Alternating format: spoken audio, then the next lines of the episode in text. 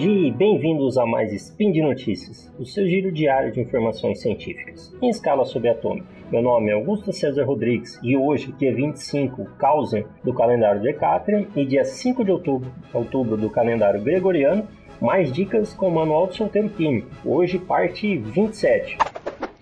Speed Notícias.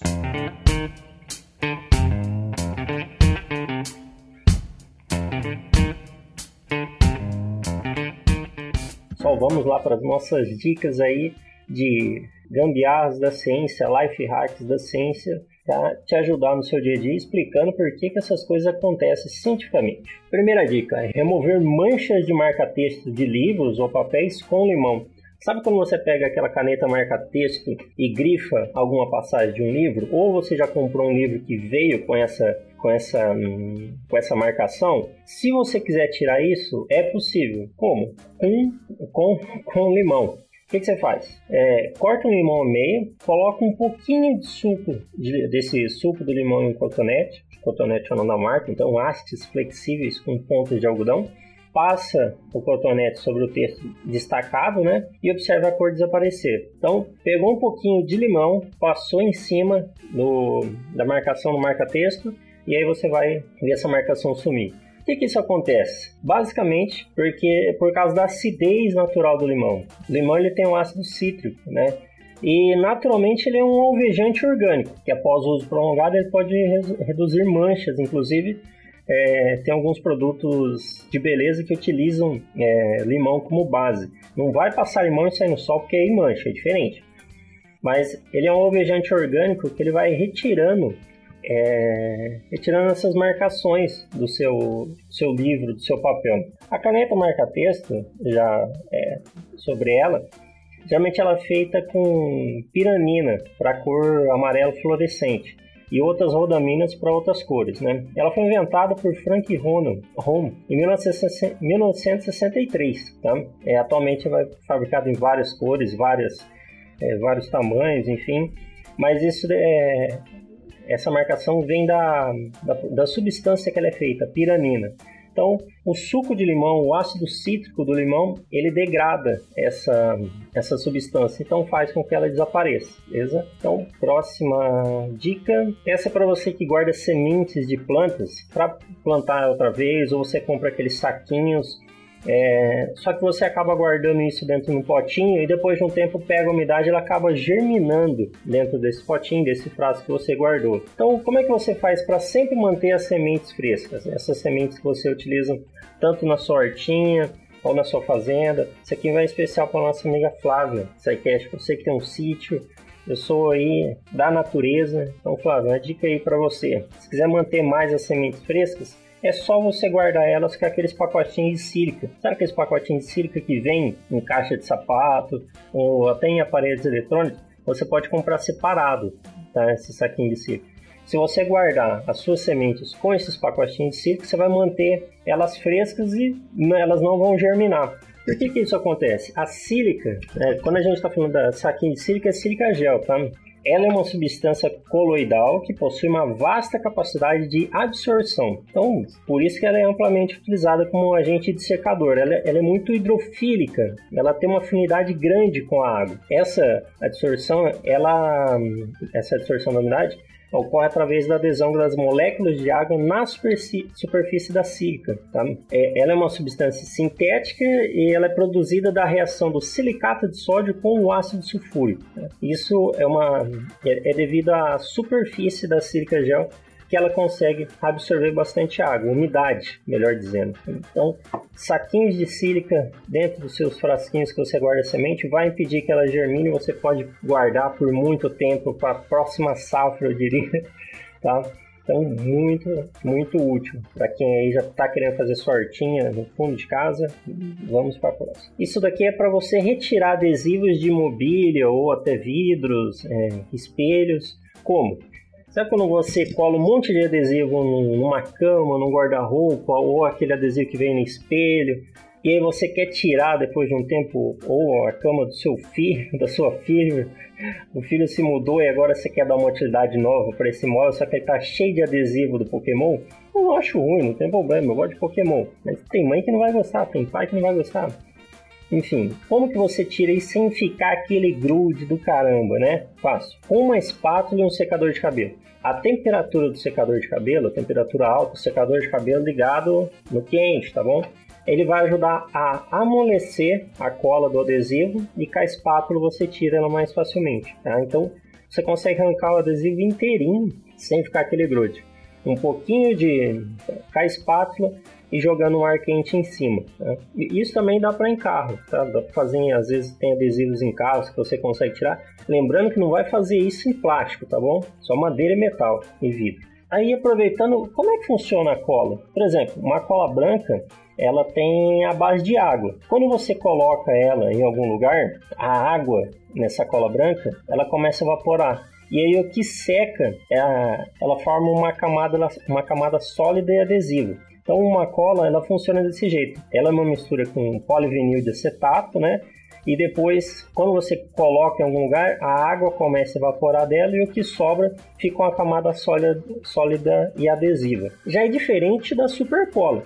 A supercola, ela só consegue colar tanto daquele jeito porque ela reage quimicamente com o ar, ela reage com a umidade do ar. É, a sua fórmula, a sua fórmula, ela reage com, ela, ela forma polímeros quando entra em contato com a umidade do ar. Um desses compostos é o cianoacrilato. Então, já aconteceu de você deixar acidentalmente um pouco de cola na ponta do seu dedo e observado observar que, que forma assim uma camada branca e dura é o processo de formação do polímero que endurece rapidamente. Aí lá é diferente. Uma cola branca, a umidade sai dela e aí ela fica adesiva. Uma super cola, que tem aquela marca que vocês conhecem, ela já ela reage com o ar. Então isso é a diferença. Reage com a umidade do ar, melhor dizendo. As colas de adesivo são, são dessas mais simples, tá? Que com o tempo a umidade dela vai saindo.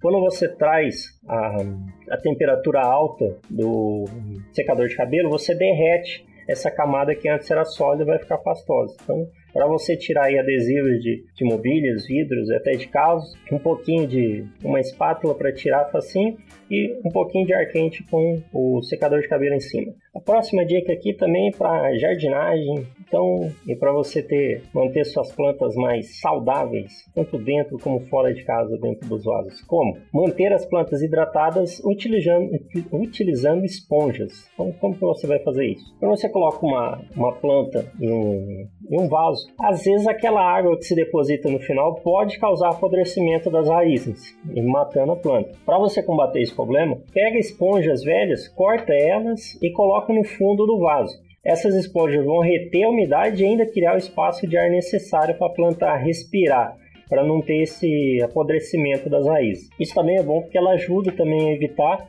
que a água escorra para o fundo. A esponja ela acaba atuando como uma reserva de água e ainda mantém o solo úmido por mais tempo. Então, para você manter suas plantas mais saudáveis dentro de vasos, o fundo do vaso que você vai colocar sua planta forra com esponja. Essas esponjas de limpeza, pega uma usada, pode ser uma usada mesmo. Deixa lá, ela vai ajudar a ter um, um respiro dentro do vaso, evitando que apodreça as raízes. Isso ocorre devido a uma propriedade da esponja de limpeza. O que, que é? Que é a porosidade. A porosidade ela pode ser dada pela porcentagem da relação entre o volume dos poros de um material e do seu volume total. Então, é, é essa propriedade física que define se o material é capaz ou não de absorver líquidos e deixar que os mesmos passem. De certa forma, então, pode-se dizer que quando há aberturas ou espaços em uma substância é sinal de porosidade.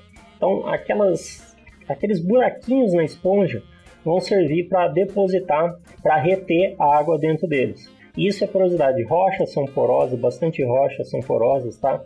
a esponja vai acontecer isso devido à sua a esponja, a esponja vai conseguir é, manter essa umidade devido à sua porosidade são aqueles espacinhos aqueles buraquinhos que tem na esponja ela consegue reter água ali dentro outros líquidos também né? e ar por isso que fica um ambiente mais arejado ali. por fim como tirar amassados de madeira você tem algum móvel de madeira e numa mudança acabou batendo alguma peça nele, sabe como fica aquele amassado nele?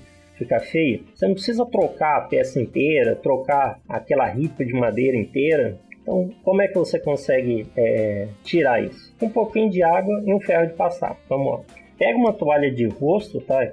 Toalha de rosto com água, Depois gira um pouco para não ficar tão. É, coloca água nela e torce ela um pouco para não ficar encharcado.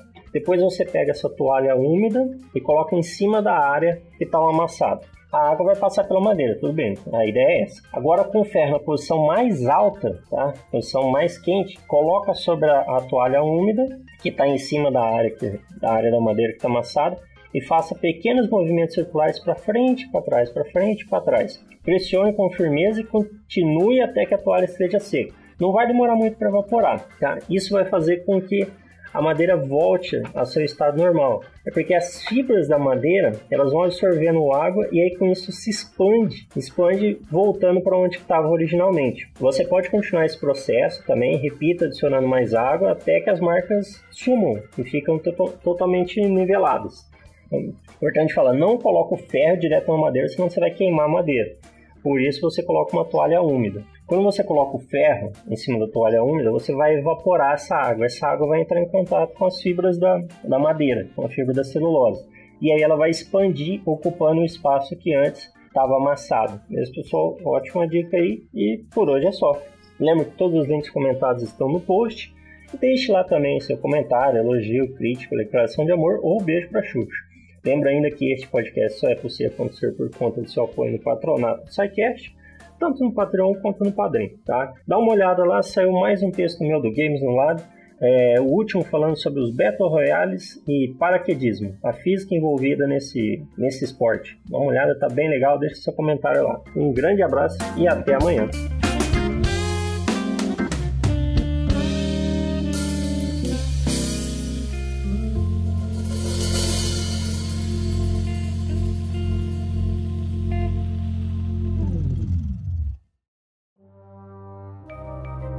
Este programa foi produzido por Mentes Deviantes.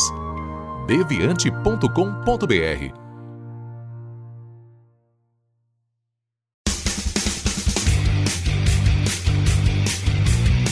Cortes, edição de podcast.